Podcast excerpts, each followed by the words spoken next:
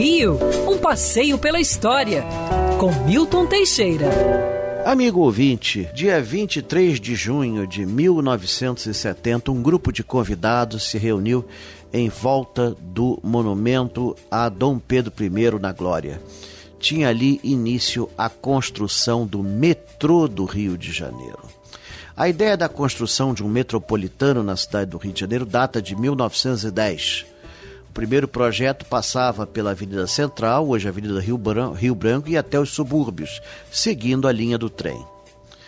Em 1930, o francês Donato Alfredo Agache pensou em substituir os trens da Central por estações de metrô. Depois foram feitos outros projetos, teve uma companhia francesa em 46 que fez um estudo muito bom, mas tudo era postergado. Finalmente, em 1970, foi iniciado o metrô do Rio de Janeiro pela estação Glória. A propaganda da época dizia: o metrô fica pronto em três anos. Na verdade, a primeira linha integralmente inaugurada só o foi em 7 de setembro de 1981. Antes já tinham sido inauguradas algumas estações, como Cinelândia, Carioca, mas tinha muito pouco uso. Mas os cariocas só puderam conhecer realmente o metrô em 1981.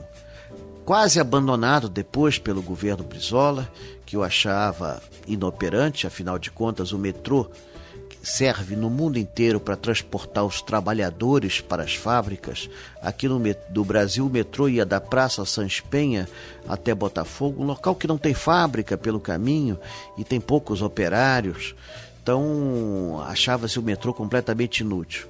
Mas com o tempo e com as ampliações, ele passou a atender cada vez mais a população do Rio de Janeiro e hoje é um importante meio de transporte. Nenhuma grande cidade moderna pode prescindir do metrô. Ele é um dos orgulhos do carioca, um dos raros serviços públicos que funciona muito bem. É, o transporte ali é eficiente, rápido e confortável. E os preços ainda são acessíveis. Metrô do Rio de Janeiro. E tudo começou num remoto 1970. Quer ouvir essa coluna novamente? É só procurar nas plataformas de streaming de áudio. Conheça mais dos podcasts da Band News FM Rio.